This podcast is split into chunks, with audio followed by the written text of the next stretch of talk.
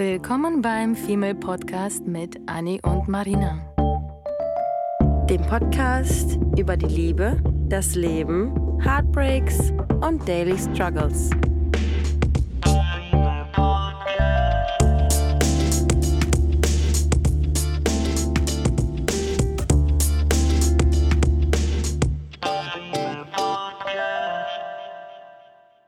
Wie erkennen wir Bindungsangst? Hm. Wir haben schon ganz oft über das Thema Bindungsangst gesprochen oder es zwischendurch mal erwähnt, vor allem weil wir ja immer wieder dieses Buch äh, empfehlen, der Bindungseffekt. Ja, Ähm, absolut tolles Buch und Nachschlagewerk für, für dich selber. Und dafür hat man echt super viel über sich selber und, und, und über den Partner und über die Kommunikation zwischen den beiden. Und was wir dann daraus aus, aufgegriffen haben, ist das Thema Bindungsangst. hm. Weil heutzutage ähm, diese Angst vor Commitment, die wir ja auch schon zigmal erwähnt haben, ist so ein bisschen gleichgesetzt mit der Bindungsangst. ja, Oder ist es fast schon dasselbe? das ist auf jeden Fall dasselbe. Ich finde, ich sehe da schon einen kleinen Unterschied. Ich könnte jetzt irgendwie nicht so ganz, glaube ich, beschreiben, was der Unterschied ist, weil Commitment für mich fast schon mit unserer Generation ins Lächerliche gezogen wird. Weil das eher diese Unbeständigkeit ist. Ne? Für dich Ja. ist das Commitment eher Beständigkeit und Bindungsangst ist dann Mhm. doch etwas tiefgreifender. Fast schon so dich, ein, Mo- so, ein- so ein Modewort, wie auch Mhm. Commitmentangst so, Mhm. oder Commitmentphobie. Und Mhm. dabei ist es tatsächlich wirklich echt. Und Bindungsangst ist für mich fast schon, vor allem seitdem ich dieses Buch gelesen hatte, etwas sehr, sehr, sehr tiefgründiges. Ja. Etwas sehr ähm, mit dir und deinem inneren Kind verbunden ist. Mhm. Etwas, was mit deinen Eltern fast schon ähm, entstanden ist oder durch die Eltern, durch die Erziehung, durch die erste Liebe, die du mit den Eltern erfährst, durch ähm, alles, was in der Kindheit passiert Mhm. entstehen bestimmte Bindungsmuster. Und diese Bindungsmuster begleiten dich ziemlich dein ganzes Leben. Ja. Und dieses Thema ist super, super psychologisch. Äh, darauf wollen wir aber gar nicht heute hinaus. Ähm, dafür empfehlen wir euch einfach, dieses Buch zu lesen, weil ich glaube, das ist, das empfehlen wir im Moment auch jeder E-Mail, der, der wir antworten, weil das einfach wirklich, wirklich viel über dich selber dir hilft, ähm, dich weiterzuentwickeln und über dich selber zu erfahren. Vor allem, eben, vor allem selber überfahren, äh, äh, selber nicht überfahren, sondern erfahren. Wen bist du Ähm. überfahren? ähm, ich bin nämlich gerade an einer Stelle, ähm, an der ich nicht gedacht hätte, dass ich mich ertappt fühle. uh, Und deswegen ist das auch so interessant, ähm, wie du gerade sagst, Dinge über sich selbst zu erfahren, weil man sich ja auch sein ganzes Leben lang schon kennt und man glaubt, sich kennen zu. Man glaubt, sich zu kennen. zu kennen. Mhm. Ähm, aber oftmals ist es so, dass man überhaupt falsch denkt und ähm, alte Muster mal so ein bisschen aufgebrochen werden. Mhm. Und ich finde es auch spannend, weil dort werden diese Bindungsstile beschrieben und es gibt vier. Und jeder Mensch, der mir begegnet, weil das Buch noch so aktiv in meinem Kopf ist, den sortiere ich automatisch und ich bin ja, ich liebe ja ähm, Schubladen. Ja, Ähm, und Listen. Und Listen. Mhm. Und ich so- sortiere Menschen super gerne in eine Schublade, weil mir das einfach hilft, so zu Beginn vor allem diese Person besser zu verstehen. Und Ja. natürlich ist sie bei mir nicht verankert in dieser Schublade und manchmal besitzt sie zwei Schubladen. Das ist halt so, es hilft mir einfach so ein bisschen einzusortieren, so wie Mhm. einer einsortiert, okay, Mann, Frau, so Ja. Kind, Erwachsener. Ja. Hilft mir das so, die, vor allem in der Dating, in der heutigen Dating- Dating-Welt, ist das natürlich auch so ein bisschen gefährlich zu sagen, okay, der sieht aus wie ein Fuckboy, den schiebe ich in die Fuckboy-Schublade und dann ist er das gar nicht. Also versteht mich nicht falsch, das mache ich nicht. ja. Das ist eher so ein kleiner, subtiler naja, um, um auch Tipp zu wissen, wie du Hilfe mit den für Leuten mich umgehst. selber einfach. Genau. Ja. Wenn, wenn ein Mensch mir so und so erscheint, dann gebe ich ihm gerne quasi so einen kleinen Titel und wenn sich das ändert, umso spannender, umso Ja. toller. Ja. So, zu, zurück zum Hauptthema. Bindungsangst. Wir haben für euch heute mehrere Punkte rausgesucht, an denen ihr euch so ein bisschen ran, ranhangeln könnt, um herauszufinden, ob ihr selber oder der Partner oder der, den ihr datet oder vielleicht jemand aus der Familie, der gegenüber ähm, Bindungsängste haben könnte. Ja.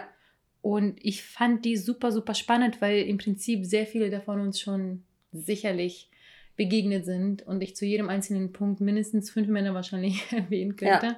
Wahrscheinlich auch alles dieselben Männer, weil wenn man fünf von zehn Punkten hat, kannst du davon ausgehen, dass da auf jeden Fall ein kleiner Funken an Bindungsangst vorhanden ist. Und ich glaube auch, ähm, dass in jedem von uns Bindungsangst ähm, herrscht Ja. nur bei jedem anders äh, ausgeprägt, mal mehr, mal weniger. Und ich glaube auch, das ist sehr situativ. Ich glaube zum Beispiel nach unseren langen Beziehungen waren wir beide viel, viel mehr bindungsängstlich. Ja. Und jetzt gerade, woher auch immer das kommt, so seit einem Jahr, bin ich es absolut nicht. Mhm. Ich bin sogar im Gegenteil, lass uns binden. Wenn es nicht klappt, dann entbinden wir uns. Was soll schon passieren, außer dass wir es versucht haben? Und das war ich halt nicht vorher. Das war, es gab eine Zeit, wo ich einfach diese Angst überhaupt noch nicht mal wahrgenommen habe. Und vor allem seitdem ich das Buch gelesen habe, konnte ich sogar ziemlich genau, lustigerweise, ich teile ja mein Leben auch sehr gerne in Abschnitte auf, und ich konnte durch das Buch super gut das aufteilen in, okay, von da bis da, natürlich nicht minutengenau, aber so ungefähr, hatte ich diese Bindungs Bindungsangst, weil ich mich absolut nicht binden wollte. Und äh, dann hab, erfuhr ich quasi durch das Buch, warum ich es nicht wollte und warum mir das nicht gut hat, das zu erzwingen. Und dann gab es eine Phase, die ist jetzt, ähm, da ich habe absolut keine Angst, ich bin bereit für was Festeres oder genau. Was, was, was würdest du denn sagen, ähm, wenn du dich selbst so reflektierst? Wie würdest du dich auf dieser Bindungsangstskala ähm, einordnen, wenn du sagst, du warst früher irgendwie so und bist jetzt aber bereit für eine Bindung? Warst du bindungsängstlich? Weil ich, ich war Sehr. definitiv eine, eine bindungsängstliche Person zwischen der ersten und der darauf folgenden ähm, Beziehung. Du, ja. du warst auch danach die ja. ersten drei Jahre, würde ja. ich sagen, sehr bindungsängstlich. Ja. Bis wahrscheinlich bei uns beiden der Moment kam, wo wir dachten, oh mein Gott, wir können und wollen dieses, diese Dating-Welt nicht mehr so annehmen. Mhm. Und ich glaube, daraus ist der Wunsch entstanden, äh, um die Reihenfolge festzuhalten, dass wir was uns Ernsteres vorstellen können. Mhm. Und daraus hat sich dann entwickelt, dass wir die Bindungsangst immer mehr fallen gelassen haben. Also in unserem Fall spielt das sehr mit dem zusammen, dass wir einfach diese, wir haben wirklich beide ziemlich lange, zwei bis drei Jahre gebraucht, bis wir über die letzten Beziehungen hinweg kamen. Mhm. Wirklich lange. Mhm. Für mein, also ich finde, es ist lange. Ja. Aber genau genug. Ja. Also für mich waren die zweieinhalb Jahre oder zwei Jahre ähm, des Single-Daseins, die ich sehr genossen habe, die ich sehr für mich genutzt habe und für, und, ähm, für gute Sachen wie mich selber weiterentwickeln mhm. und kennenlernen. Und dann kam die Phase, ähm, die ist jetzt ein, eineinhalb Jahre irgendwie, wo ich ich glaube, damals, lass mich lügen, wahrscheinlich Bindungsangst bei von 1 bis 10, sagen wir 1, stark 10. Nee, im Gegenteil, 1 mhm. wenig Ang äh, Bindungsangst, 10 sehr doll. Würde ich fast schon sagen 8 damals. Mhm. Und jetzt 2, 3. Ähm, meinst du, dass du deine Bindungsangst verloren hast? Weil ich nämlich sagen muss, ähm, dass, also ich, ich finde dieses Wort Bindungsangst, man denkt ja, dass Bindungsangst bedeutet, dass man Angst hat, sich jemandem zu öffnen. Aber ich finde auch, wenn ich mich selbst beobachte, ähm, leide ich immer noch unter Bindungsangst, weil ich immer noch die äh, Traumata, die ich durch die erste und zweite mhm. Beziehung erlitten habe, dieses, ähm, ich kann von einem Tag auf den anderen enttäuscht werden, ich kann betrogen werden, ich kann belogen werden, ich kann verarscht werden. Ähm, ich bin auf mich alleine gestellt, auf mich kann ich mich verlassen, alleine geht es mir mhm. auch gut.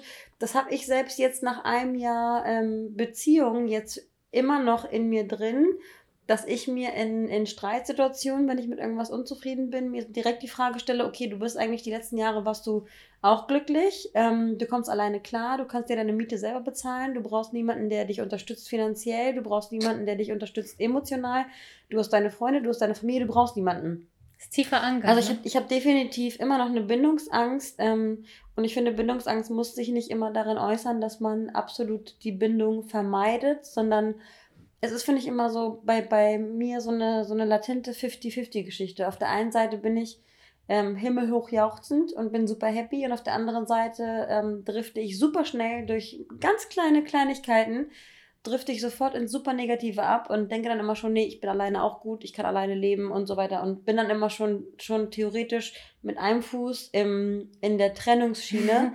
Aber nicht, weil die Dinge, die passieren, so dramatisch sind, sondern weil ich einfach so traumatisiert bin durch meine Vergangenheit, dass ich die Flucht ergreife, bevor mir überhaupt was passieren kann. Mhm. Und ich mhm. deswegen ähm, Schwierigkeiten habe, was ich aber auch gut finde. Da rede ich mit meiner Mutter oft drüber. Dass man sich nicht blind in die Arme des Partners fallen lassen muss, weil man dann auch eine ähm, Abhängigkeit entwickelt und man seine Unabhängigkeit auch auf, auf irgendeine Art und Weise ähm, verliert. Also ich rede mit meiner Mutter oft darüber mhm. und die sagt auch zu mir, Kind, das ist, das ist gut, wenn man ähm, nicht irgendwie das zu Ende gelesene Buch ist, sondern dass man immer noch irgendwie so Reibereien hat, immer noch irgendwie so Punkte, an denen man irgendwie arbeiten muss, dass nicht jeder nackt vor dem anderen ist. Finde ich auch wichtig für eine Beziehung. Es ist, ja, es ist wie ja. diese Herzschlaglinie, von der wir ja immer wieder schwärmen. Auch eine Beziehung muss die sein. Es muss immer auf und ab geben. Ja. Ähm, und ja, ich stimme dir vollkommen zu. Deswegen habe ich ja gesagt zwei, drei und nicht mhm. vollkommen. Also ich fühle mich mhm. jetzt im Moment so, als hätte ich gar keine Bindungsangst. Ja. Aber ich kenne mich auch leider ja. zu gut, dass sobald diese Nähe mir gegeben wird, ich bin, ich bin sowieso ein typischer Zwilling, ich fühle mich sehr schnell eingeengt. Ich mhm. brauche immer sehr viel Freiraum. Mhm. Ähm, und gleichzeitig möchte ich aber, wenn ich bei mir den Partner habe, dass er mich überhaupt nicht loslässt. Non plus ultra mit meiner Hand ja. So. ja, ja, ja. Also ganz krasse ähm, Gegensätze. Und deswegen kann es immer passieren. Ich sage nie, es ist absolut so und nicht anders, mhm.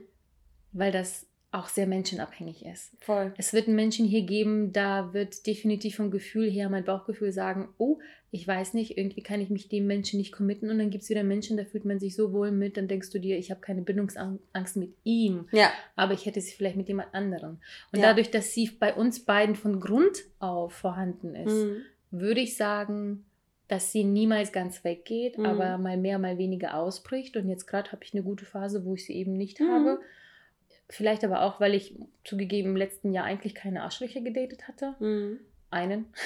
Mhm. ähm, und diese Bindungsangst auch nicht irgendwie dadurch noch stärker wurde, sondern ich hatte eine ganz gute Auswahl an, eigentlich habe ich so gut wie gar nicht gedatet, ehrlich gesagt, aber das, was ich gedatet hatte, waren alles angenehme Menschen, die mir mein Herz jetzt nicht ganz doll zertrampelt haben, weswegen ich aber dich auch nicht aber dich auch nicht zu dolle finde ich glaube ich gecatcht haben sodass du die Stimmt Gefahr auch, des, ja. des Selbstverlierens wahrscheinlich auch gar nicht mhm. empfunden Stimmt, ich, ich, kam gar nicht dazu. Ich kam ja. tatsächlich bei keinem einzigen so ja. weit, dass ich das Gefühl hatte, jetzt kann das in etwas reinrutschen, wo man überhaupt diese Bindungsangst entwickeln könnte. Das mhm. stimmt, das mhm. stimmt. Vielleicht fühle ich mich auch deswegen so independent, was das mhm. betrifft. Mhm. Glaube ich auch. Frag mich nochmal, wenn es einen Mann in meinem Leben gibt. Ich warte, ich warte noch auf den Tag, an dem du mir sagen wirst, äh, Anni, ich weiß nicht, er meldet sich nicht, äh, er kommt nicht nach Hause. Nee, das ist schon ein bisschen zu extrem, aber er ist bei der Arbeit, der meldet sich seit zwei Stunden nicht und ich zu dir sagen werde, Marina, Drama Queen, Chill Your Base, er hat gerade einen Termin. Du, das wird mir jemals passieren? Ich würde es witzig ist finden. Ich würde es witzig finden, weil ich dann wieder sagen würde, hm, du ja, wolltest Gefühle, jetzt hast du Gefühle. Mm, ja, ich weiß, das machst ja. du immer.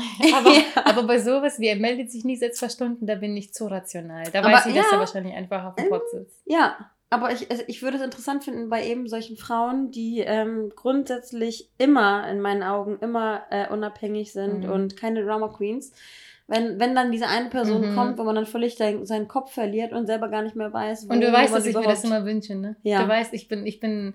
Du denkst ja, das ist lustig. du denkst ja, das macht Spaß.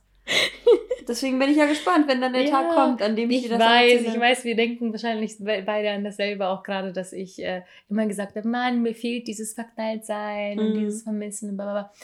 Und meistens ist das bei mir, aber immer wenn das an, auf dem Weg ist, wird mir das von dem Gegenüber direkt wie eine Ohrfeige in die Fresse mhm. äh, weggenommen, sodass ich das gar nicht ausbauen kann. Und dann heule ich rum. Ja. Das stimmt. Ja. Und dann sagst du immer so, du wolltest Gefühle, da hast du Gefühle. ja.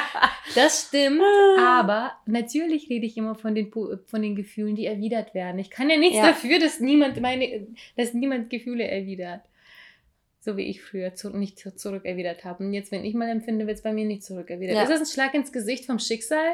So nee, alla you deserve ist, it? Nee, ja, das könnte, das könnte theoretisch auch sein. Was? What goes around comes, wait, wait, comes around. Halt, halt ich dachte, du sagst, Timberlake nein, ich bin ein guter Mensch. Nee, aber, aber ähm, äh, irgendwann wird dann dieser eine Ritter kommen und dann wird es beidseitig passen und dann wirst du sagen, Gott sei Dank waren die anderen nur an Kann Test. das Pferd aber wegbleiben? Ich mag keine Pferde. Dann halt eine Katze. der Ritter Katze. auf der Katze. Ja, ähm, bitte, falls uns die Säure dazuhört, äh, ihr findet unsere Kontakte auf der Webseite. ja. Eieiei, so. Ja, wollen wir jetzt mal mit dem, ähm, mit dem Thema anfangen? Ja. ja, aber das war ein guter Exkurs. Für, ja, finde ich auch. Um zu erklären. Ja, ich finde das, find das interessant, weil ich ähm, tatsächlich, ich meine, unsere, unsere Podcast-Folgen sind ja auch immer Therapie für uns selbst, weil mhm. wann setzt man sich schon ähm, Damit auseinander, ne? Wann setzt man sich schon an, an einen Tisch, guckt sich in die Augen, stellt das Mikrofon auf und sagt, und jetzt reden wir. Bei jedem Mädelsabend, by the way. Ja, stimmt.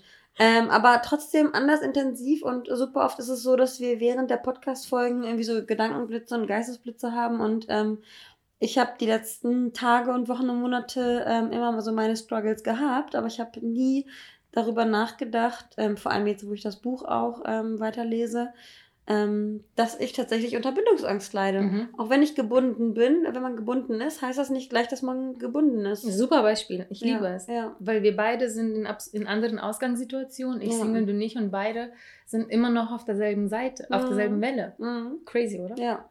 So, ich möchte jetzt unbedingt den ersten Punkt ähm, erwähnen. Und zwar, wie erkennt man oder wie erkennst du Bindungsangst bei dir oder bei dem Gegenüber? Ihr habt uns so oft gefragt, oder wir werden immer noch heutzutage andauernd von unseren Girls und Boys auch gefragt, warum meldet er sich so wenig? Oder mm. warum meldet er sich gar nicht? Mm. Warum nur so selten oder sporadisch? Und wieso antwortet er erst 24 Stunden später? You now you know it. Bindungsangst. Ja. Das ist einer tatsächlich der größeren Punkte. Und dazu muss ich ganz kurz ausschweifen, weil tatsächlich das gar nicht immer böse gemeint ist, mhm. äh, um hier mal alle in Schutz zu nehmen, die das tun, weil man manchmal sich bewusst nicht viel meldet, um dem Gegenüber nicht zu signalisieren, dass da mehr ist, damit von vornherein die Fronten quasi klar sind mhm. und man meldet sich wenig, um zu zeigen, dass da auch zwar Interesse vorhanden ist, weil man dann immer höflich zurückantwortet, mhm. aber vielleicht von alleine mal wenig schreibt, weil da einfach nicht genug Interesse ist. Und ja. das kann entweder eben am Interesse liegen oder an der Bindungsangst. An der Bindungsangst. Definitiv. Und dann gibt es natürlich Leute, die sich bewusst ähm, dafür entscheiden, sich wenig zu melden, weil sie eben auch diese Bindungsangst haben, aber machen es halt extra bewusst nicht, weil sie denken, nee, jetzt melde ich mich fünf Tage nicht.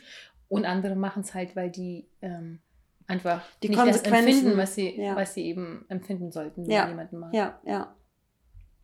Genau, ich, ich finde auch, dass es wichtig ist, ähm, zu sagen, dass es da zwei, dass es da zwei, zwei Seiten gibt. Entweder die, die einen, die äh, die Bindungsangst beinhaltet und dann auf der anderen Seite einfach Desinteresse. Aber es gibt mhm. tatsächlich Männer und Menschen, ähm, die.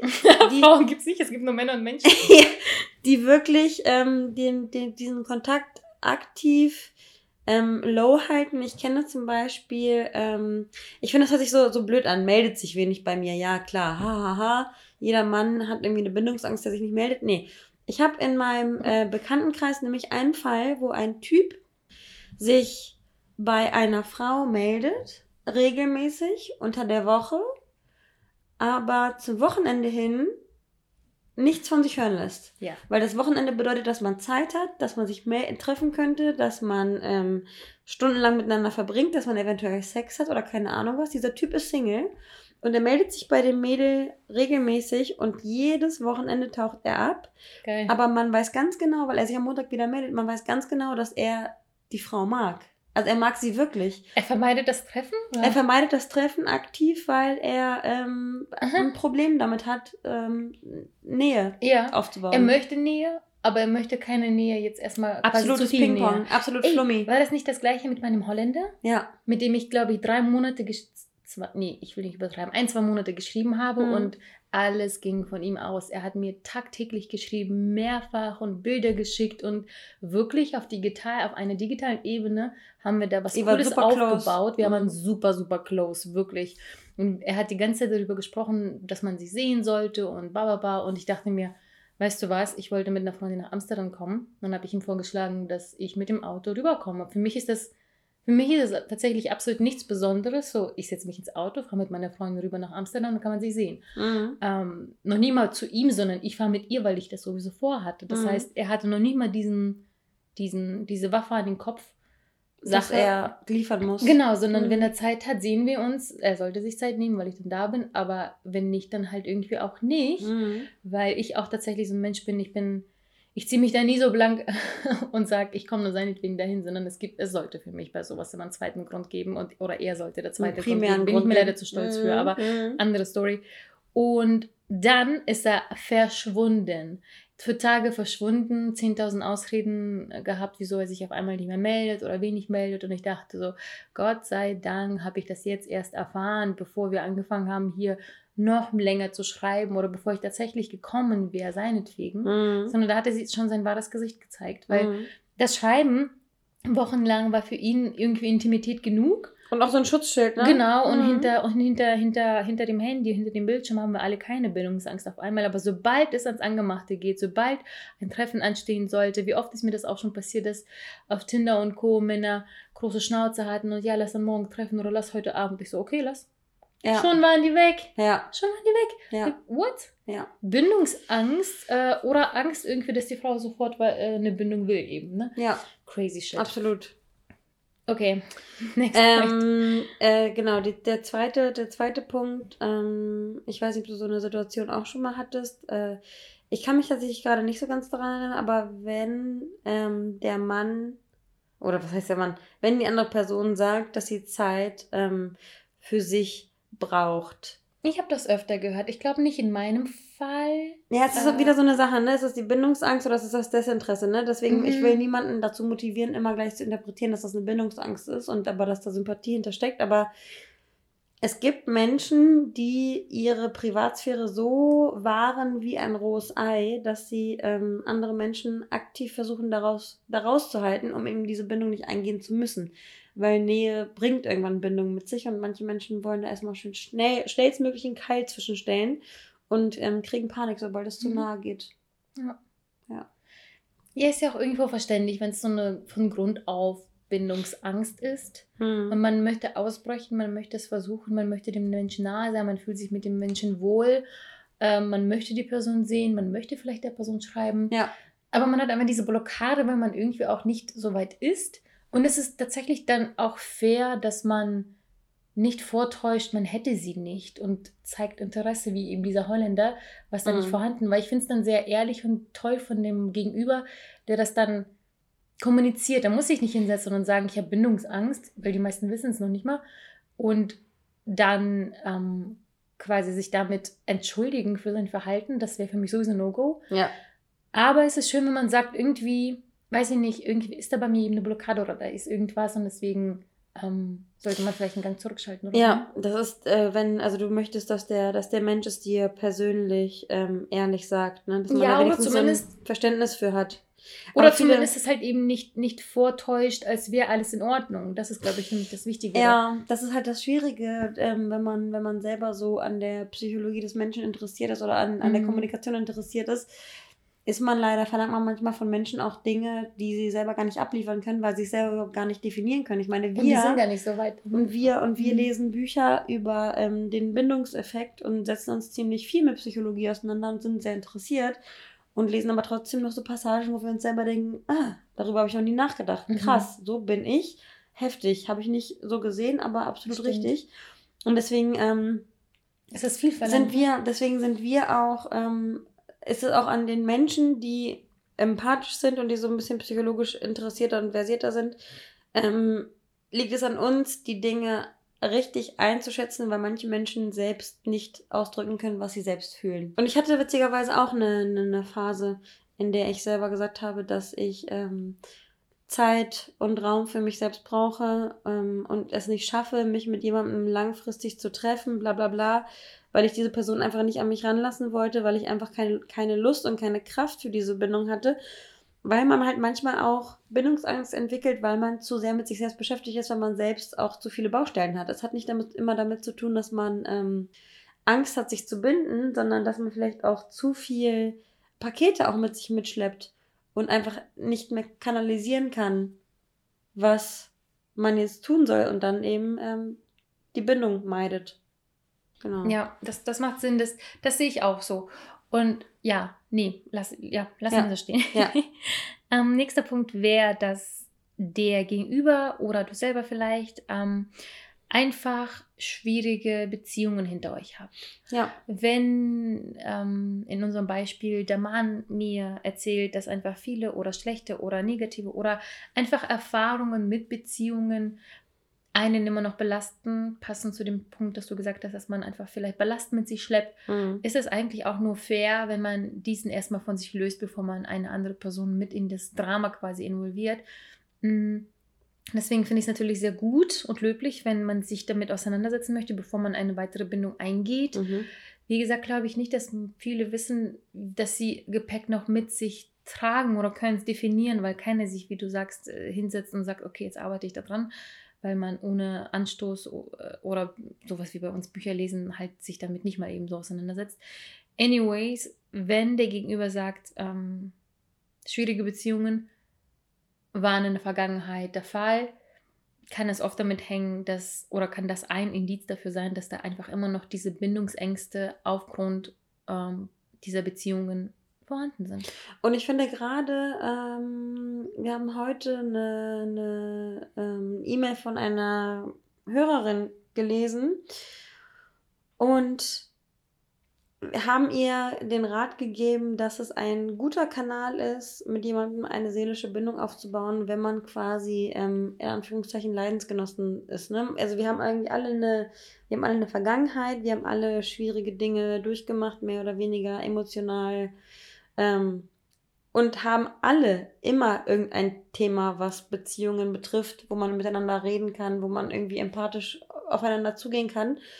Und wenn man erkennt, dass, da, dass die Person gegenüber Bindungsängste hat, weil eben auch das Thema schon mal gefallen ist, schwierige Beziehung, dann sollte man, finde ich, die Verbindung zu den Menschen aufbauen und nicht es abtun als, okay, diesem Menschen ging es schlecht und der hat irgendwie eine Phobie und ein Trauma, bla, sondern auf diese Ängste einzugehen, um darüber dann eine super starke Bindung aufzubauen weil indem man, indem man Empathie zeigt und Verständnis zeigt, bildet man mit solch einer Person, die gerade ähm, mit seinen Schwierigkeiten oder mit seinen Ängsten zu strugglen hat, bildet man eine richtig feste ähm, Verbindung auf und kann mhm. diese Bindungsängste überwinden. Es ist genau das, was wir auch immer sagen.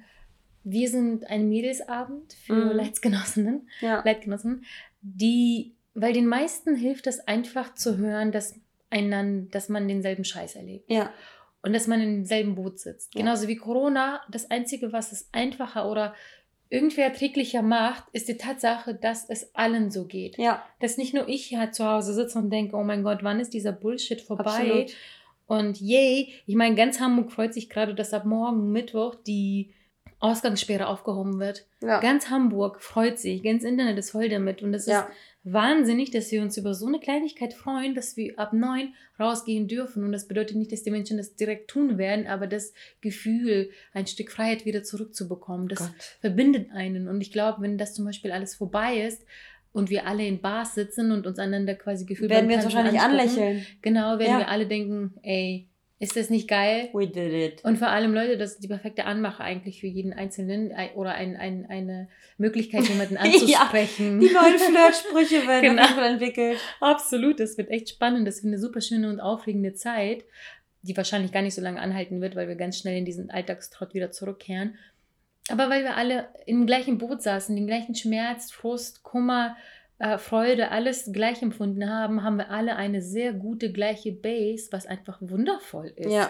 Aus einem etwas Furchtbarem könnte man später langfristig was Schönes entwickeln. Und ja. das ist halt das, was einen verbindet. Da hast du absolut recht. Ja. Und dann gibt es ähm, gegen ja, Mann, so wie wir sagen jetzt als Beispiel bei uns Mann, ja. dann gibt es ihn, den Mann, der andauernd sagt, er hätte so viel Stress und so viel zu tun und Deswegen schafft er vielleicht auch nicht schnell zu antworten oder dich zu sehen. Ähm, oder sagt sogar kurzfristig Treffen ab, obwohl ihr äh, schon längst was ausgemacht habt. Und dann ja. passiert das vielleicht immer wieder. Ja. Oder er ist online und antwortet dir aber nicht. Ja. Und du siehst das zufällig. Naja, zufällig sehen Frauen sowas nicht. Die, die, die Nein, wir stalken. Ja. Weil die stalken. Ähm, das kann auch ein, ein Indiz dafür sein, dass er einfach mit seinen Bindungen, klar, schon wieder auch hier, Ignoranz kann es auch sein, Desinteresse kann es auch sein, ja. aber es kann eben auch diese Angst, Bindungsangst sein, weswegen eben dieses Desinteresse und dieses Verhalten entstanden ist. Er erzählt dir einen vom Fass und erzählt, vom Fass? Erzählt er vom Fass? Pferd? Pferd, wie kommt Fass? Wie komme ich auf Fass? Ich habe das zweite Mal heute schon an den Fass gedacht. Aber warum? naja. Oh wow äh, ein vom Pferd, klingt irgendwie auch komisch. Und ähm, erzählt dir einfach, wie, wie busy er ist. Und, und wir sind alle so busy, wenn wir desinteressiert sind. Das ist ja. der Wahnsinn. Wie beschäftigt wir sind, ne? Immer auf einmal. Ich weiß, es gab ja. auch so ein, zwei äh, Dates bei mir, wo ich auf einmal so beschäftigt wurde. Weil ich einfach kein Interesse hatte und einfach noch nicht ready war zu sagen, dass ich kein Interesse habe, weil ich es einfach selber noch nicht ganz wusste. Hm, aber bei der Bildungsangst gehen wir davon aus, dass wir grundsätzlich Kontakt haben, so wie du mit deinem Holländer äh, grundsätzlich Kontakt und dann aber, wenn es irgendwie darum geht, sich zu treffen oder sowas, dann auf einmal ähm, dann, super Stress mhm. ausbricht und dann gar keine Zeit und man sieht sich dann wochenlang nicht, weil man es nicht schafft. Und dieses kurzfristige Absagen, das macht auch Sinn manchmal bei, bei in Verbindung zu, äh, mit Bindungsangst, mhm. weil man denkt, man traut sich, man will es und dann merkt man, oh Gott, nee, das will sich nicht ja. wollen, ich bin so aufgeregt oder wie so. Lampenfieber. Ich weiß, wie Lampenfieber, mhm. genau, das habe ich doch für jedem einzelnen Date mhm. gehabt. Und immer noch, auch Bewerbungsgespräche, alles. Ich kriege bei sowas absolute Angst, was merkwürdig ist, weil ich acht Jahre im Theater gespielt habe und es genauso, by the way, gehasst ja. habe. Jedes Mal, du übst ein Jahr lang für ein Stück und, und ich liebe es, auf der Bühne zu stehen. Und jedes Mal aber davor denke ich mir so, nein, I'm out of this shit, kein Bock mehr da drauf, ich gehe jetzt. Ja. jedes Mal, bevor ich auf die Bühne musste. Und das habe ich jedes Mal vom Date. Komisch, ne? Mhm. Das ist auch eine Art Bindungsangst. Ich habe es gehasst. Das ist für mich eine Folter gewesen, zu wissen, dass man da jetzt gerade so eine Prüfungssituation äh, in, in eine Prüfungssituation gerät, weil ich eine Prüfungssituationsangst habe. Ja. Das ist weird. Ja, ja. Und sonst als Sadist. Ja. Wahnsinn. Ganz komisch. Ich finde das, dieses Thema, dieses Thema Bindungsangst äh, so interessant, wenn man das wirklich in so vielen Lebenslagen irgendwie sieht. Ich kenne das auch super oft, dass man eigentlich Dinge tut, ähm, die eigentlich ein, ein, gutes Outcome irgendwie haben und was, dass man ja Dinge eigentlich mag, aber man kurz vor knapp kriegt man irgendwie so, kriegt man irgendwie so, so neg eine negative Einstellung, mhm. weil man mhm. eben Angst hat. Und Angst ist immer, immer irgendwie so ein, so ein Zerstörer. Schon, ne? Ja. Und ich habe dir gerade heute gesagt, bezüglich auf Jobs, dass diese Angst, die man hat, mhm. eigentlich etwas Gutes ist. Das heißt, es bedeutet einem was. Ja. Und genauso wie Schmerz. Schmerz bedeutet, dass du was gefunden ha äh, empfunden hast, dass du vielleicht sogar geliebt hast, dass es dir wichtig war. Ja. Und dass wir so weit kommen, dass uns etwas wichtig ist oder wir Angst haben vor etwas, weil es eben einem was bedeutet, ist es wundervoll. Ja. Nur wir kommen leider vor Angst und Aufregung nicht dazu, das so positiv zu sehen. Ja. Aber es ist, das ist so. Ja, ich stelle mir auch die Frage, ich stelle mir auch die Frage, ähm, wieso Wieso hat man, wieso hat man ähm, so viel Angst? Bindungsangst. Im, im, Im Hinblick auf, ähm, ja, weil, auf Arbeit, wenn wir rational auf alles. denken, was passiert im schlimmsten Fall? Ja. Okay, es hat nicht geklappt. Ja, ja, gut, unschön, aber Leben geht weiter, oder? Ja. Naja, aber wir sind, ich glaube, Menschen sind von Grund auf schon so gepolt, dass die eher sich auf das Negative und nicht auf das Positive konzentrieren. Ich habe doch eine Zeit lang gesagt, mein mhm. Lieblingszitat gerade ist, ähm, und was ist, wenn alles gut läuft? Ja. Alles fragen wir uns, was ist, wenn es schief geht? Ja. Wir fragen uns nie, nie, was passiert, wenn es gut läuft? Ja. Ja, kriege ich, wenn man, ich finde, wenn man sich die Frage stellt, dann kriegt man direkt ein anderes Bauchgefühl. Mhm. Das habe ich nämlich auch bei dem, bei dem ganzen Job-Dilemma, wovon ich ja vor ein paar Folgen berichtet hatte, erzählt, dass ich nicht wusste, lasse ich dieses Bewerbungsgespräch zu, lasse ich es nicht zu? Und dann dachte ich mir so, was, was rate ich denn allen anderen? Go for it. Im schlimmsten Fall wird die Entscheidung eh genommen. Ja. Und dann denke ich gleichzeitig, nicht, was ist dann, was passiert, wenn, wenn die mich nicht haben wollen und ich bin dann enttäuscht, sondern wow, was passiert, wenn die mich haben wollen? Was mhm. passiert, wenn in dem nächsten Job alles so zu, eintritt, wie ich es mir immer gehofft und äh, gewünscht hatte? Ja. Das habe ich bei damals, bei dem Job, wo wir zusammen waren, wo ich unbedingt weggehen wollte, aber ein Jahr lang Angst hatte, weil ich dachte, genauso wie du, ich bin ein Verräter, ähm, Versager. ich finde nichts Versage, ich, will, ja. ich, finde nichts, ich finde nichts Besseres. Ja. Und dann bin ich gegangen ich, ich, mit ja. diesem Gedanken, was passiert aber, wenn in diesem Job alles so viel besser ist? Und Leute, es ist genauso eingetroffen. Der, der darauf kommende Job war so viel besser als der andere, wo ich vier Jahre quasi feststeckte freiwillig, weil ich es geliebt habe und ich bereue auch gar nichts, muss ich dazu sagen, sondern ich liebe alle vier Jahre, die ich da hatte, aber war halt das letzte Jahr davon sehr unglücklich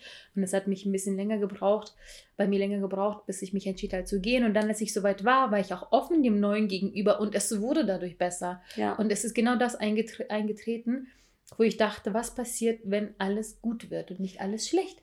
Wäre alles schlecht geworden, ja, so what, dann bewerbe ich mich weiter. Ich finde schon etwas. Ja, ich finde, ich finde, mir, mir brennt das jetzt also auf der, auf der, ähm, auf der Seele zu sagen, dass mit Bindungsangst immer Verlustangst oh, ja. ähm, und Versagensangst einhergeht. Dass wir immer Angst haben zu, dass, also dass, dass, dass das Thema, dass, dass die Bindungsangst das Resultat ist vor Verlust und Versagensangst. Mhm. Wir haben Angst, etwas zu verlieren und deswegen binden wir uns nicht und wir haben Angst zu versagen und deswegen binden wir uns nicht, ob im Job oder in der Liebe oder sonst Absolut. wo. Ja. Ja. Ähm, nächster Punkt, den finde ich super, super spannend. Mhm. Super spannend, weil mir das einfach schon öfter vorgekommen ist. Der Gegenüber, mhm. der Mann, zeigt dir widersprüchliche Signal Signale. Lass mir ein Beispiel, äh, ich, ich zeige ich, ähm, zeig ein Beispiel auf. wenn man zum Beispiel zusammen ist und sich tri trifft live und Zeit miteinander verbringt, ist der Mann besonders liebevoll, sehr nah, sehr zärtlich, sehr ehrlich, sehr direkt, kommuniziert viel, ist einfach offen, ist mit dir da und ist ganz liebevoll. Mhm. Sobald das Treffen vorbei ist, kein Melden, kaum Kontakt, ähm, absolut widersprüchliche Signale von diese, diese Extreme von viel Nähe, Ehrlichkeit mhm. und liebevoll sein miteinander auf nichts, Lehrer. Ist das krank? Mhm. Man, man, denkt, krank, sich, man denkt sich echt, wie, wie schizophren ist diese Person. Wie kann man auf der einen Seite sowas erzählen, weil wir würden ja niemals jemandem Dinge erzählen, die wir nachhaltig nicht so mhm. meinen. Deswegen aber verstehen wir es nicht. Aber auch nur, weil ich tatsächlich mir da einfach immer treu bleiben wollte. Und ich habe zum Beispiel auch, ähm, wenn mir jemand sagt, okay, hab dich lieb oder okay, vermisst dich, oder man Ex immer gesagt hat, okay, ich liebe dich, ich konnte es immer nicht zurücksagen, mm. weil ich es mhm. in dem Moment nicht empfunden habe. Und ja. deswegen war ich für ihn ja die eiskalte Bitch. Aber nur, weil ich in dem Moment eben nicht diese Liebe gefühlt habe. Ja. Oder wenn er mir sagt, ich war im Urlaub und er so, du fehlst mir so sehr. Und ich so, oh, okay. Mm. ich war da voll der Chat, okay. Und ähm, der, und, und, und er hat das immer sehr falsch aufgenommen. Das heißt nicht, dass ich ihn grundsätzlich nicht vermisst oder liebe. Für ihn war das sofort ein, okay, sie liebt mich nicht. Und für mich war das einfach so, ich bin morgen wieder da und ich sehe dich. Ich empfinde einfach dieses Gefühl von Vermissen nicht und deswegen sage ich es nicht. Und irgendwann habe ich tatsächlich angefangen, Sachen zu sagen, weil ich weiß, dass er seine Sprache der Liebe war und er das hören muss. Hm. Sonst ist er verunsichert und denkt, ich liebe ihn nicht nur, weil ich nicht zurück einmal hm. gesagt habe, ja, ja, du fühlst mir auch. So, das sind Sachen, die für mich eine Kleinigkeit waren, die ich mir zwingen musste, auch wenn ich es gerade nicht gefühlt habe, weil ich wusste, dass er das einfach ganz doll braucht. Und ich fand es fair und nicht fair. Mhm. Ich wollte ihm ein gutes Gefühl geben, aber gleichzeitig nahm ich mir das Gefühl, weil ich ja nicht ehrlich war zu mhm. mir selber mhm. und auch zu ihm nicht. Und ich kann das auch nicht. Deswegen finde ich es im Prinzip auch in Ordnung, dass wenn man beieinander ist und eben das empfindet. Bitte, bitte, wir sollten alle, was wir empfinden, auch wirklich auf dem Herzen tragen und miteinander teilen. Und wenn man das eben nach dem Treffen nicht empfindet, okay, mhm. aber es ist gleichzeitig auch echt doof, mhm. weil man irritiert wird. Weil wenn man eine Person zum Beispiel anfängt, mehr zu mögen, mhm. ist das ein Indiz für, okay, werde ich belogen? War das echt? War das nicht? Du hinterfragst direkt, was ist davon echt? Ist dieses Stille echt oder ist dieses... Ähm, Verhalten von liebevoll zueinander sein echt. Ja. Und da gibt's, das habe ich leider echt schon ein paar Mal ähm, erleben dürfen. Ähm, ein absolut furchtbares Gefühl, muss ich sagen, weil das einfach ein absolutes Hin und Her ist, wenn man selber weiß, was man will, wenn man weiß, dass man diese Person mag und die Person will und die andere Person gegenüber einem gemixte Signale sendet, ist es einfach nur so, Hä? links, rechts, links, rechts, grün, rot, grün, rot, like what the fuck is happening? Fahr lieber deine Schiene, sei konstant. Mhm. Ich, und man lernt dann lieber die Sprache der Liebe des anderen, weil dieses ähm, Vermissen, witzigerweise, das, ähm, das kenne ich auch, aber andersrum. Ähm, dass ich ganz genau weiß, dass mein, mein Freund mich vermisst oder alles für mich machen würde, aber er spricht es nicht so aus, genauso wie du sagen würdest, dann, dann zeigt man es halt in anderen, in mhm. anderen Taten. Wenn er dann aus dem Urlaub zurückkommt, dann machst du halt irgendwie ähm, das Essen und dann zeigst du dieser Person, dass du dich darüber freust, dass sie wieder da ist. Ähm, und da finde ich es ganz wichtig, und das wissen wir aber auch jetzt erst, die Sprache der Liebe der anderen Person so zu akzeptieren, wie sie ist, weil ansonsten so fühlst du dich, ich muss nochmal zu der, zu der Geschichte zurück, dass du ähm, dieses Vermissen nicht so sagen wolltest, fühlst du dich ja auch irgendwie in die Enge getrieben, ja. weil du ja Dinge sagen musst, die du nicht sagen möchtest, die du vielleicht empfindest, aber dein Sprachrohr Rohr ist nicht zu ja, sagen, dass du weil jemanden er das nicht vermisst. wusste. Er wusste, ja. es nicht meine eiskalte, äh, mein eiskalter Bitch-Move ist, sondern dass es einfach nicht meine Sprache der Liebe mhm. ist. Zu dem Zeitpunkt wusste er das nicht. Er wusste das aber später, weil er sich damit auseinandergesetzt hatte. Ja, ja. Und das war wundervoll, aber das war zu spät. Wir haben einander schon alles kaputt gemacht gehabt. Ja. Aber, aber ja, äh, gemischte Signale, genau. da sind wir stehen geblieben. Gemischte Signale sind total beschissen und deswegen sollte man immer eine Linie fahren und immer sagen, okay. Und was ich ganz wichtig finde, ist Konsequenzen denken. Bewusstsein entwickeln für die Konsequenzen der Worte, die man von sich gibt. Wenn aber gleichzeitig kurz, warte mal, gleichzeitig widerspricht sich das ja ein bisschen, was du gesagt hast. Wenn man konsequent bleibt, und aber gleichzeitig ehrlich bleibt. Jetzt mm. in mhm. meinem Fall zum Beispiel, wenn er, wenn er bei mir war, haben wir das empfunden, äh, äh, war er ehrlich, war alles gut und war auch so gemeint. Und wenn man nicht mehr beieinander war, war es ja immer noch so gemeint, war ja immer noch ehrlich, hat es einfach nur ihn vielleicht nicht gefühlt in den Momenten. Und dann will ich ja auch natürlich nicht, dass der Mensch sich zwingt und irgendwas von sich gibt, nur weil er das beim Treffen gemacht hat, weißt du? Da ist er ja im Prinzip ja. sich auch selbst ja. treu geblieben. Und das ist auch gut so. Ich glaube, es ist nur Fall schön, wenn das dem Menschen vielleicht bewusst ist, auch wenn sich das nicht ändert.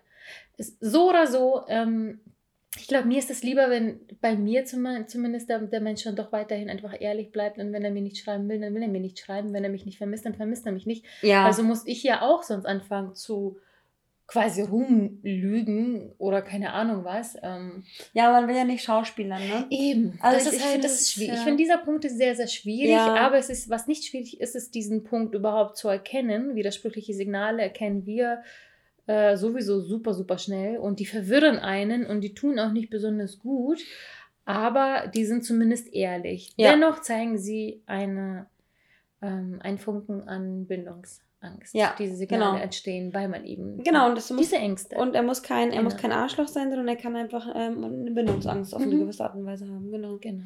Das, was ihr übrigens hört, was hier so super laut rumspringt, das ist Frank, der Dicke. Ich weiß nicht, warum seine Sprünge auf einmal so heftig laut geworden Weil sind. Weil du ihn fütterst. Ich muss mal gucken, ob er nicht zugenommen hat. Ja. Ja, Corona. Nur Corona, nicht ich, Corona. Ja. Ähm, gehen wir weiter zum nächsten Punkt. Ansonsten ähm, schweifen wir wieder hier zu sehr aus. Ja, ähm, gar nicht. Das ist thematisch alles passend. Ähm, er, wenn du dich mit einem äh, Typen triffst, in unserem Fall, und er kaum über eine gemeinsame Zukunft spricht. Oh ja, das ist ein guter Punkt. Weil man vielleicht ja. noch gar nicht diese, diese Commitment-Gedanken hat oder teilen möchte, weil man sich sofort äh, eingeengt fühlt. Ja. Weil man eben Angst hat, dass man sofort in eine Bindung gezogen wird. Sowas gibt es aber auch in einer Beziehung. Also ich gehe dann immer wieder von diesem Beziehungsgedanken aus, weil ich das schon, weil ich das schon, oder von weil der Beziehungsposition, ich kenne halt, ich rede halt mit vielen irgendwie Mädels auch, ähm, in denen sogar in einer Beziehung es nicht selbstverständlich ist, dass man über eine gemeinsame Zukunft spricht. Oh ja. Kenne ich auch. Du, es gab ja auch Beispiele von Freunden, die über Jahre gedatet haben und der Mann dann gleich auf einmal nach ein, zwei Jahren des Datens fragte, ich verstehe immer noch nicht, warum du Single bist. Da sagst du, what? Was? What Hä? just happened? Hä? Äh, daten wir, daten wir nicht? Was? Nee. Ja. Hä? Ja. Ernsthaft? Ja. Nee. Ohne Witz, ja. Oh Gott, okay. This is like, what? Mm -mm. Brauchen wir gar nicht erst auszudiskutieren, weil da, da raste ich nur aus. Ja, gemeinsame Zukunft. Ich glaube, was das beinhaltet, ist auch einfach, ähm, was auch gleichzeitig der nächste Punkt ist, dass man seine Gefühle zurückhält, oder? Ja. Weil man hält ja im Prinzip alle Gefühle, alle Gedanken, wir hatten gerade den gleichen Gedanken. Ne? Ja. Äh, ich, Anni hatte schon den Mund aufgemacht, um Gefühle zu sagen. Ja. Und man hält diese Intimität. Ja. Ich glaube, man, ich glaube, man hält, ähm, jeder Mensch hat irgendwie eine, eine, eine Seele und jeder Mensch, jeder Mensch hat irgendwie einen weichen Kern. Manche Menschen lassen ihn gerne raus, manche Menschen halt nicht. Und wenn man zu der Mensch, zu der, zu der Sorte Mensch gehört, die gerne, die ungerne was von sich preisgeben, um nicht verletzlich zu sein, um eben nicht ähm, zu versagen, um, ne? Also ich meine, das bin ich. So. Und deswegen hält man seine Gefühle zurück, redet nicht über die gemeinsame ähm, Zukunft und redet auch nicht über eine schwierige Kindheit, weil dann bist du nämlich verletzlich und dann bist du angreifbar und dann kannst du Genau, dann hast du Angst, dich zu binden, weil du dann eben dich schwach zeigst und dann kannst du in den Arsch getreten werden. Und solange du stark bist und dich nicht bindest, kann dir nichts passieren. Aber Denkt Bindung ist ne? Schwäche und Gefühle eingestehen ist Schwäche. Sehen manche man. Männer, Gen Männer vor allem. Ja, ja, ja. So Absolut. ich. Absolut, weil er aber auch, um auch nochmal die Männer in Schutz zu nehmen, ich habe anscheinend heute gute Laune, was das betrifft, mhm. ähm, das wird ja auch von den Männern leider erwartet. Ja. So wie wir diese dummen Fragen, siehe letzte Folge, ist es nicht langsam Zeit? Hey, schwanger, Kind, genau. heiraten. Ähm, genauso wird es von den Männern ja leider abverlangt, dass sie immer der starke Mann ja. sind, der nicht weint, der keine Gefühle zeigt, der einen Reh nach Hause bringt und Fische ausweiden kann. Sagt man das? Ausweiden? Ja. Fische aushäuten? Nee, weiden? häuten und ausweiden, das, das durchaus, ja. Wie sagt man das? Wenn also bei Marina muss der Mann, der ihr Traummann, der kommt auf ein, ähm, der kommt auf einer Katze angeritten und weidet einen Fisch aus. ja. Nur damit ihr Bescheid wisst, wie ihr Männerbild ist. Ich weiß, dass das falsch ist. Und okay? kommt in dem geschlachteten Reh, dass er sich über die jo, Schulter hängt. Oh nein. Ja. Oh nein, das ist furchtbar. Bitte nicht. Nein, aber ja. Ja, ne, ne? Und das, das wird halt den Männern abverlangt oder zu erwartet, dass das immer so ein, so ein starkes Ding ist und genauso wie von Frauen, dass das, ne, das sind einfach so diese stereotypischen Dinge. Ich finde es vollkommen in Ordnung, wenn ein Mann emotional wird oder irgendwie mal weint. Ich meine, das tun wir doch auch. Wo ist denn der Unterschied, ob ich jetzt weine oder oder der Mann. Ja. Das ist absolut Bullshit alles für mich. Ja. Und deswegen finde ich das, äh, ne, und das ist eine Entschuldigung quasi dafür oder ein Verständnis, ähm, wieso das die Männer dann tun.